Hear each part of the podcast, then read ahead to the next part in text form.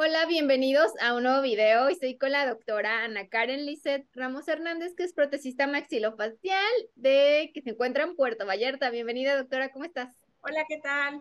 Bien, gracias. ¿Y tú cómo estás? Bien, un gustazo que estés aquí porque nos vas a hablar de obturadores palatinos, pero antes que nada quiero que nos platiques un poquito de ti, para que te conozcan. Soy Ana Karen Lisset Ramos Hernández, como me presentó este, mi amiga. Este, soy especialista en prótesis maxilofacial, egresé de la licenciatura de cirujano dentista, ya hace ratito, por parte de la, de la Universidad Autónoma de Nayarit. Posteriormente hice mi posgrado en sede hospitalaria en el Hospital General de México, con el aval universitario de la UNAM. De ahí realicé una maestría en ciencias este, por parte del Politécnico Nacional y actualmente soy maestra titular del curso de la especialidad de prótesis maxilofacial en el Centro Universitario de la Costa, en el CUCS, ahí en Guadalajara. estoy aquí y estoy allá. ¿En Cucosta? No, en Guadalajara, en ah, Ok, ok, ya, ya, ya. Ya, sí, es donde tienen la especialidad, ¿verdad? Allá cerquita contigo. Sí, ya, ya, ya. Sí, deberíamos, deberías invitarme a grabar allá al Cooks. Yo soy del Cooks. Ah, perfecto. Sí, súper, sí, cierto. Ahí tiene la especialidad y todo, ¿verdad? Las clases. Y, tenemos cinco generaciones ya de este, egresados. La, la, doctora Patricia fue una de ellas. Fue de la segunda generación. Ah, Patricia Cortés. La doctora Pato Cortés.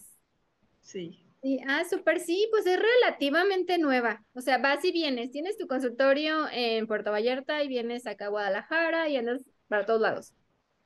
Sí, voy a Guadalajara una vez al mes este, y estoy en, disposición por este, consultas cuando lo necesiten mis alumnos. Y pues clases en la semana por vía Zoom.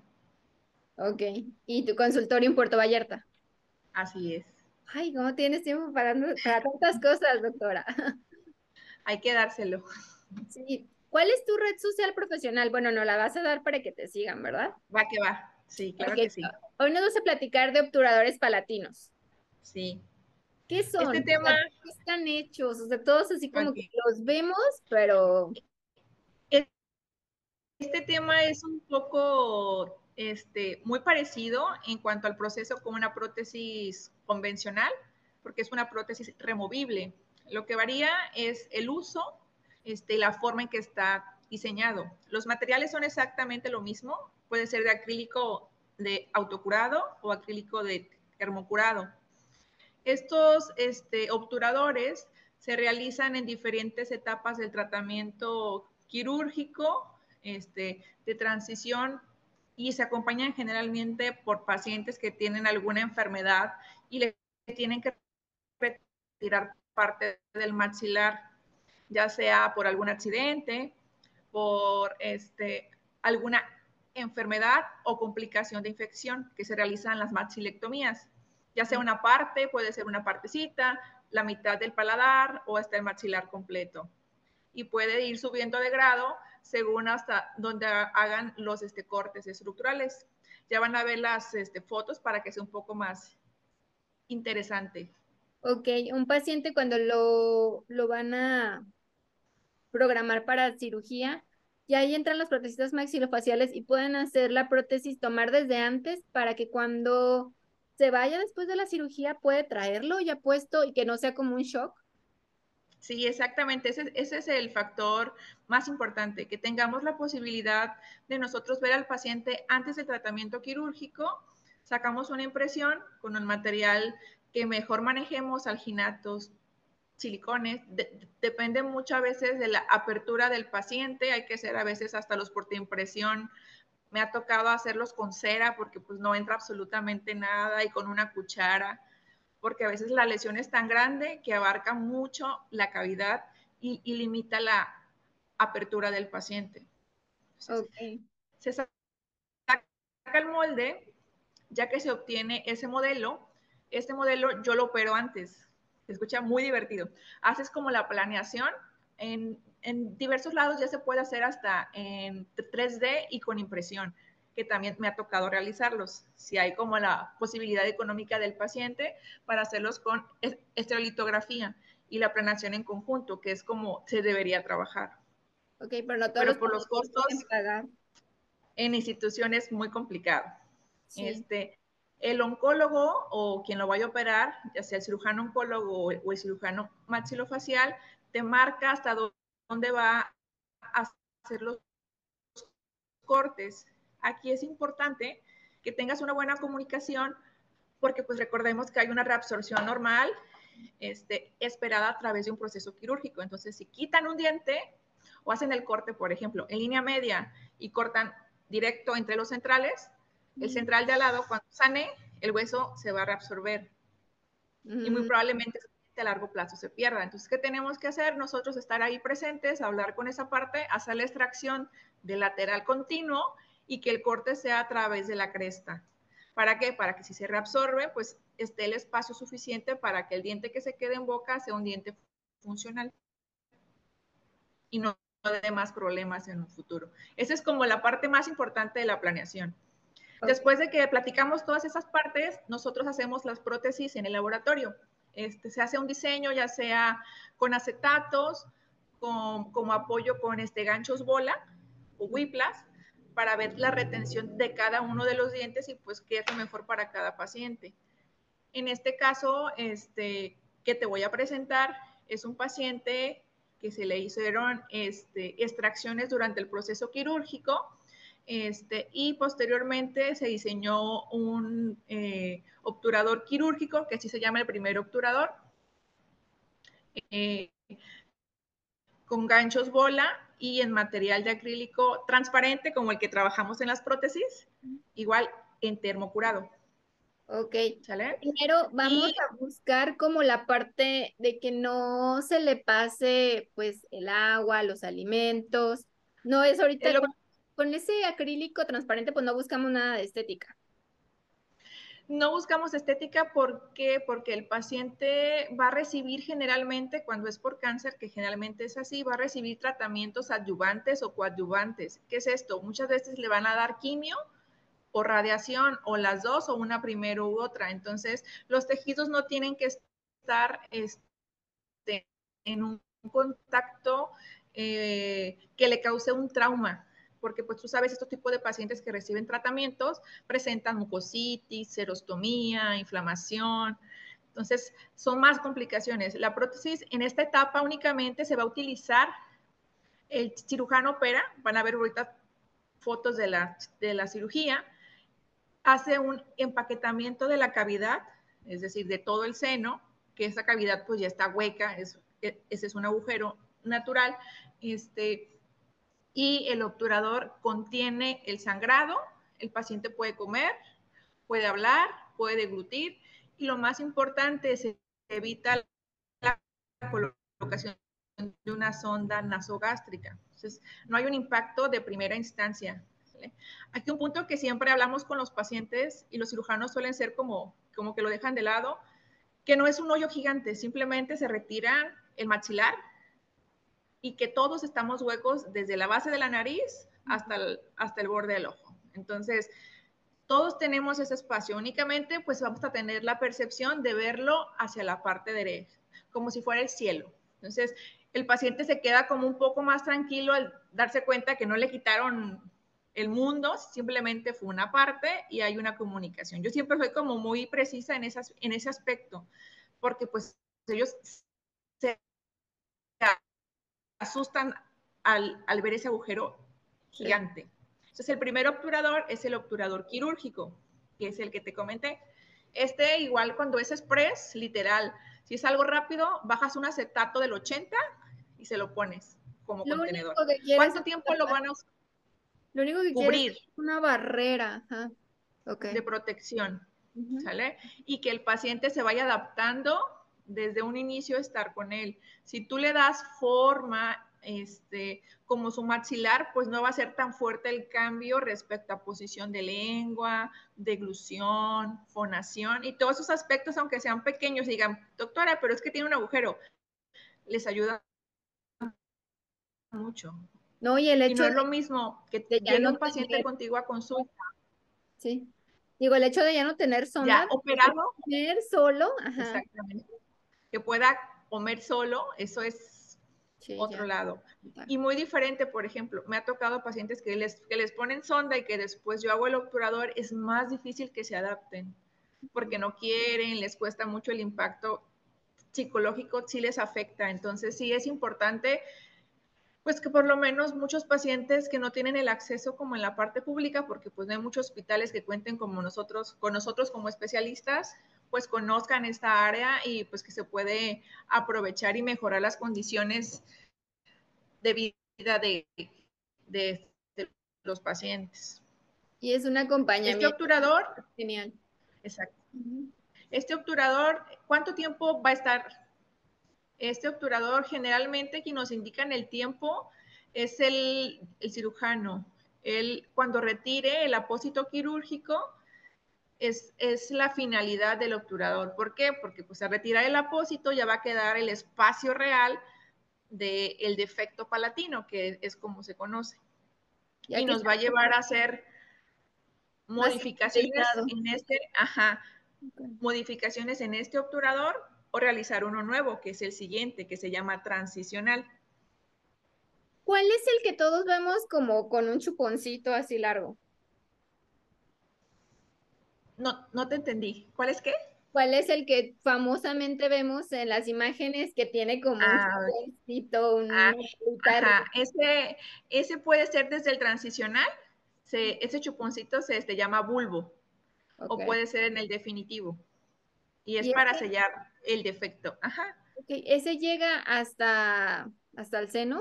no, no necesariamente tiene que cubrir toda la zona. Con que cubra por arriba de un centímetro para lograr un buen sellado, o muchas veces mejora mucho la fonación si es alto, pero es muy molesto para la colocación y el retiro del paciente. En lo personal, ahí me gusta dejarlos de un centímetro este, y huecos por completo. Para que no sean pesados. Para que no sean pesados, para que sea más fácil y cómodo para el paciente, para que guarde este, el moco. Me gusta que sea como socavado, porque el moco pues cae dentro de él. Entonces, si está plano y está relleno todo, pues está friccionando el cornete o los remanentes que, que, que le hayan dejado en la parte superior. Es complejo, porque cada caso es diferente. Muchas veces en las cirugías me ha tocado que están sangrando y es un cornete yo, quítelo, no me sirve. No, hay más pacientes. Y ese paciente con un cornete que está expuesto, pues un cornete que se hipertrofia, que no funciona, que se está inflamando y que cada que le dé gripa, el paciente te va a hablar y te va a decir, doctora, se me mueve, no me sella porque es un tejido pues que está cambiante, no es estable. Claro. Y entonces ya el transicional, ¿ese cuánto, cuánto tiempo dura? ¿Ese ya puede tener dientes?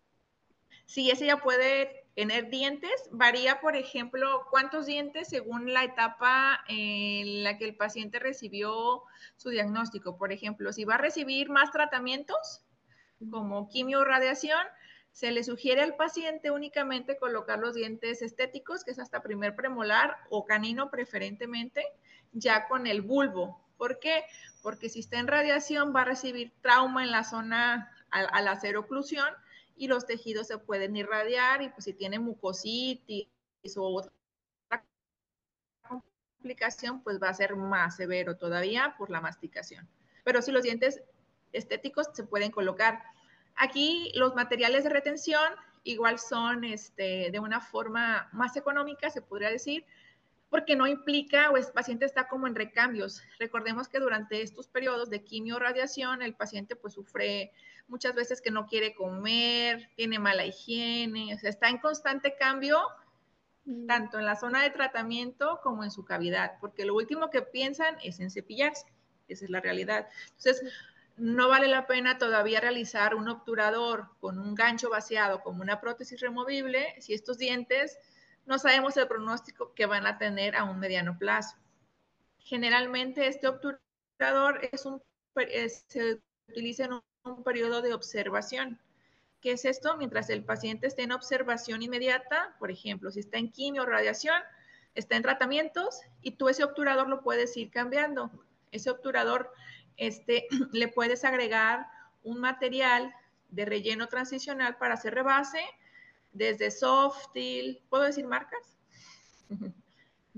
Sí, claro. Acrílicos, acrílicos de sellado rápido como el Q-Liner, el Stream, todos esos los puedes, que no le causen un trauma a la zona porque no desprenden calor como tal, que hacen un proceso interno, ¿vale? O de plano, si es muy complejo el caso, pues tomas una reimpresión con el mismo bulbo y lo puedes ir adaptando. Y si es muy extremo y cambió mucho durante el proceso, tomas impresión y haces uno nuevo. Ok. Pero se pueden hacer como rebases. Son como rebases. Exactamente. Son rebases.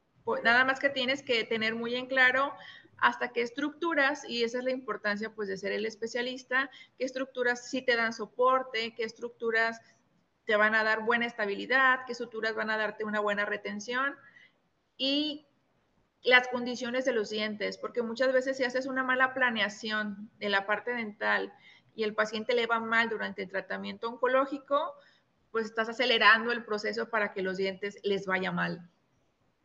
Ok, ok. Y esto trabajan siempre los protecistas maxilofaciales en, en equipo con el maxilofacial, con el oncólogo y pues con el paciente, ¿verdad? Pero en hospitales que no... Sí, es un tratamiento multidisciplinario. Y en los hospitales que no hay estos especialistas, ¿quién hace todo esto? Muchas veces los pacientes si tienen como el recurso, buscan por la parte privada y pues hay varios especialistas en rehabilitación, tanto oral como maxilofacial, que pues también entran a, cubrir estas necesidades, porque la realidad es que pues no somos muchos los que se egresan cada año a nivel nacional. Este, esperemos que cada vez haya más difusión de la especialidad para que el sistema de salud logre ver como una necesidad no solo de que el paciente vive, porque son sus estadísticas, ¿no? En qué condiciones y con qué calidad vive.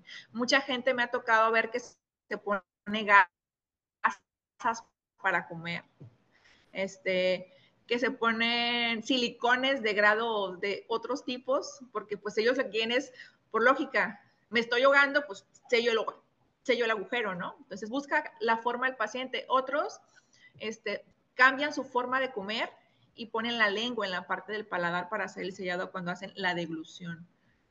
Sí. que a todo se adapta uno menos a no comer. Entonces, lo ideal sería que tuviéramos la oportunidad de ver al paciente desde la planeación. Generalmente no es así. El paciente nos llega en esta segunda etapa con complicaciones, sin obturador, y es un paciente complejo por muchas situaciones propias de la enfermedad y las complicaciones de la misma enfermedad en la cavidad oral. Ok, ¿y en qué momento ya puede decir, ya el transicional para afuera, ya le vamos a hacer el definitivo, el obturador, que va a traer pues toda su vida? Se podría decir, nada, nada en esta vida es definitivo, porque todos cambiamos, ¿no? Y los dientes más conforme pasa la edad. Entonces, el obturador definitivo entra en una parte donde el paciente está libre de enfermedad y tratamientos, pero en seguimiento. Generalmente se esperan seis meses libre de enfermedad. ¿Para qué? Para que pues la inversión que va a hacer el paciente en su obturador este, no vaya a haber cambios que, por ejemplo, hubo una regresión y tenga que volverlo a operar y el paciente así de, no, pues ya gasté mi obturador este, y otra vez voy a volver a empezar desde el quirúrgico. Entonces, sí es importante tener un periodo libre de enfermedad para tener como el control este, de esta y, que sea más estable esta prótesis y más duradera por más tiempo. Ok, también hay casos que a lo mejor el, el cirujano maxilofacial selle esa zona con hueso, con alguna membrana, así de forma de... Les encanta, les encanta. Ok. Es algo este, muy complejo para nosotros porque pues no pueden poner hueso ahí como tal o sea, el hueso eh, hacia el agujero se contamina y se pierde.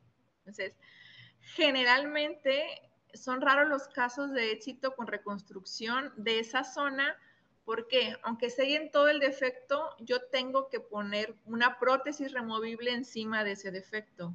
Sí. Ese, ese tejido generalmente es movible, no es un tejido rígido. Entonces, para mí es mucho más fácil manejar una cavidad y lograr un ensayado sobre estructuras duras que sobre lo que se está moviendo. Entonces, generalmente cuando hacen la reconstrucción o lo hacen un poco más complicado y a lo largo de la, del tiempo que usan este tipo de prótesis, por la misma presión sobre el tejido con el roce del obturador, en este caso la prótesis removible, este, se erosiona ese colgajo y se fistuliza, es decir, se abre y generalmente tienden a abrir y son pacientes con fístulas. Y el manejo es complicado, como los pacientes de labio paladar hendido, que también llevan obturadores.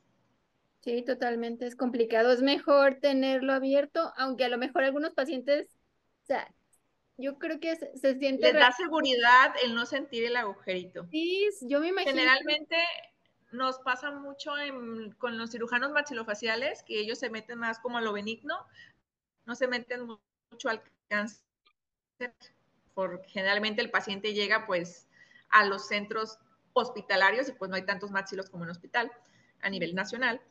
Este, y sí pasa bastante, o sea, que hacen la reconstrucción, pero generalmente en lesiones benignas. La parte cruenta que queden los espacios así mutilados, se escucha feo, pero es mejor para tener un control visual directo de las estructuras, a diferencia si hacen la reconstrucción que se puede, porque hay muchos cánceres que son de manera muy local, este, tienen una estirpe pues, que no hace mucha metástasis o no suele dar más complicación por su propia etiología y estos pacientes pues únicamente se reconstruyen. Pero pues es complicado el seguimiento porque pues no te puedes hacer una tomografía contrastada cada tres meses. Claro, sí, es una ventana para el oncólogo estar revisando para el mismo paciente si ve algo raro, el oncólogo, el dentista, o sea, estar viendo usted cualquier... Visualmente, ajá. Aunque como paciente me pongo del lado del paciente y hace, hacer sentir rarísimo tener un hoyito ahí en la boca. No, y con, y con un alfiler, o sea, con la cabeza de un alfiler que tengas tú arriba, o sea, con una fístula así de chiquita, ya hablan súper nasal, o sea, ya se fuga todo el aire, no hay un sellado, aunque sea súper pequeña. Y, por ejemplo, este tipo de pacientes tienen que limpiar su prótesis, su obturador palatino, igual que una prótesis, y también se lavan la zona, me imagino. Sí, se lava y se limpia con antisépticos, porque recordemos pues que la cavidad nasal va a seguir drenando moco. Y si no se limpia, pues se pega, hay sangrado sobre la mucosa. Y también en la cavidad lavan, ellos se lavan. Generalmente es más cómodo para el paciente con una gasa y la ponen sobre su dedo y frotan toda la superficie. Eso tú desde la parte inicial de la cirugía, tú lo vas enseñando paso a paso cómo hacer su higiene. Si generalmente tienes el control del paciente desde un inicio y logras hacer un cambio como en la consulta privada de higiene, todo va a funcionar en orden, las complicaciones pues, van a ser las mínimas. La mucositis a veces ni se presenta porque tienen una excelente higiene o se presenta y dura y resuelve muy rápido. Ok. Y esa, pues ese huequito que les queda ahí, que ahí va el, ¿cómo me dijiste que El, el, bulbo? ¿Eso también es retención? En caso de que, o sea, porque pues, de donde se agarran de ahí, también se agarran del lado posterior, ¿no? del lado contrario.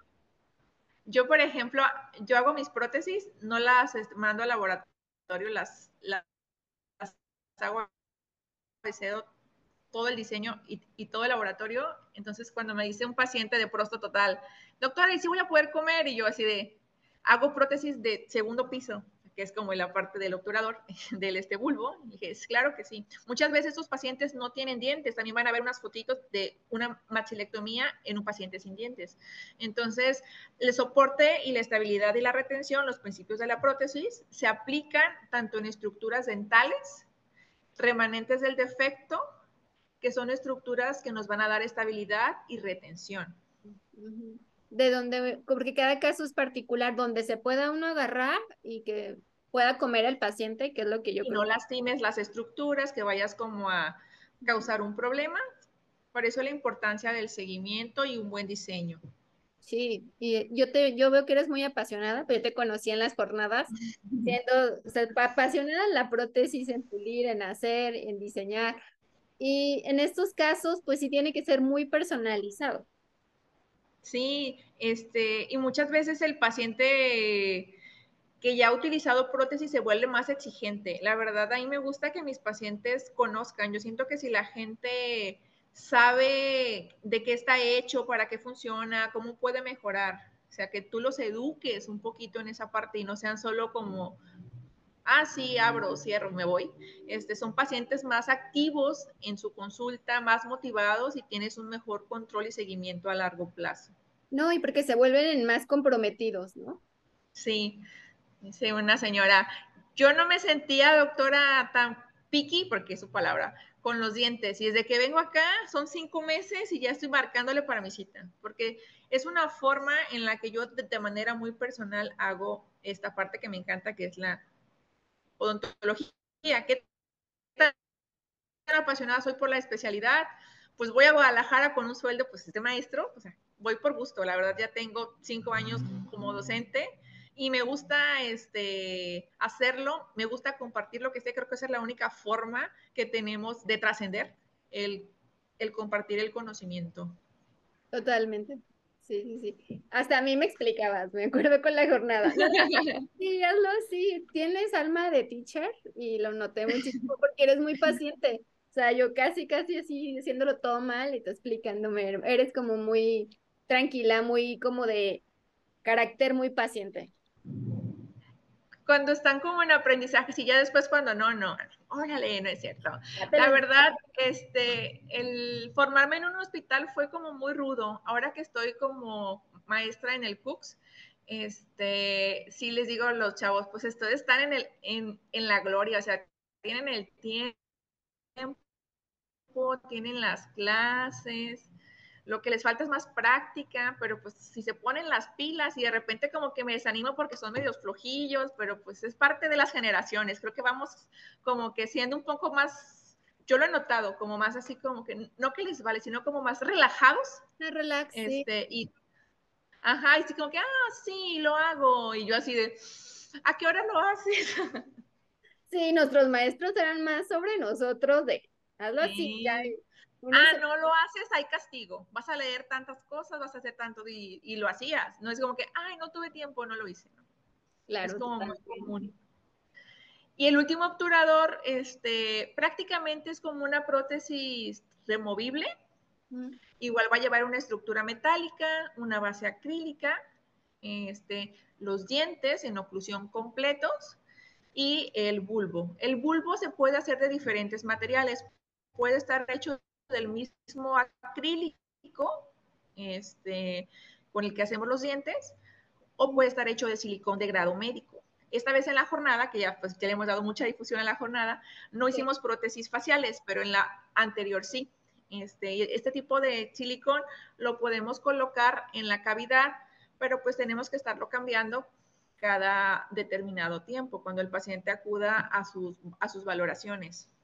Ok, entonces puede ser de acrílico, de ese silicón que es como más suavecito, para que no sea como tan rígido. ¿Y qué, qué otra opción?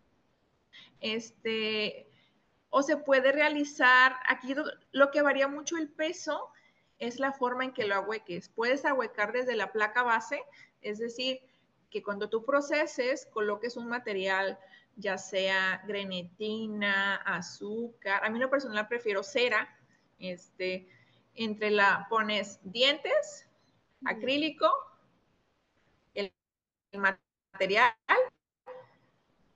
que vas a poner y encima más acrílico. Entonces, la base acrílica, que es el espesor del maxilar, va a estar hueca y puede ser muy ligero. Esa es una forma de quitar peso. Otra forma de quitar peso es que hagas lo mismo, pero en la zona del defecto, que en la zona del hoyo pongas un pedazo de yeso y lo hagas hueco desde un inicio o si te gusta ser como más preciso y que todo quede sin moverse para nada, ya que esté listo, socavas la parte de este bulbo y lo haces hueco. Ok, pero nunca se extiende al otro arcada. Sí, es completo. Ok, ok. Porque acuérdate que van los dientes, ajá, van los dientes este, del este paciente y ya después está el defecto. Entonces tú vas a hacer, es como una prótesis completa, pero con un bulbo.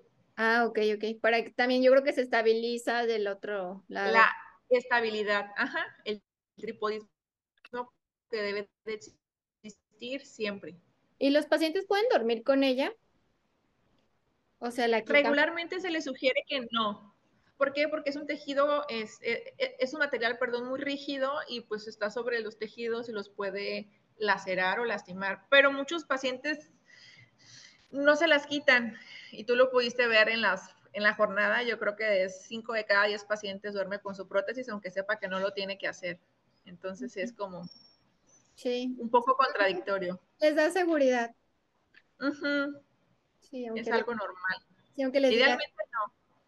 Es como, es como cualquier prótesis de deje descansar los tejidos, como los zapatos, los pies, y así como que por más que les... pregunta, ¿usted dormiría con los zapatos puestos? No, ah, pues con la prótesis tampoco, pero pues generalmente no lo hacen. Sí, total. Pues Muchas gracias, doctora, por venir a hablarnos de obturadores palatinos. Este, platícanos dónde está, no sé, tu consultorio para que te contacten. Si, si quieren alguna prótesis, si necesitan alguna. Estamos aquí en Puerto Vallarta. Estamos acá en Puerto Vallarta. estoy atrás del, del, Seguridad Social. Estoy cerca de una plaza muy ubicada. Este, ¿Cómo se llama? mis redes para Plaza Caracol. Ah, sí, sí, sí. Estoy sobre esa calle a dos cuadras. Ah, súper bien. Si nos dejas tus datos de contacto por si Sí, este, mi este, página en Instagram es artempb, así nos pueden encontrar. Okay. O en mi página personal que también pues para que la coloques y la este, pueda ver y este, seguir. Ok, pues muchas gracias doctora, te mandamos un abrazo, gracias por tu tiempo y tus conocimientos y venir a platicar de obturadores palatinos. Por nada, que estés bien, buen día. Síganla en sus redes sociales, suscríbase aquí al canal y nos vemos en un próximo video. Síganla. Y cualquier duda, ya saben que si quieren derivarle a algún paciente y está en esa zona de Puerto Vallarta, pues la doctora Ana Karen es, la mejor, estaría en las mejores manos. Muchas gracias, doctora. Cuídate mucho. Hasta luego. Adiós. Bye.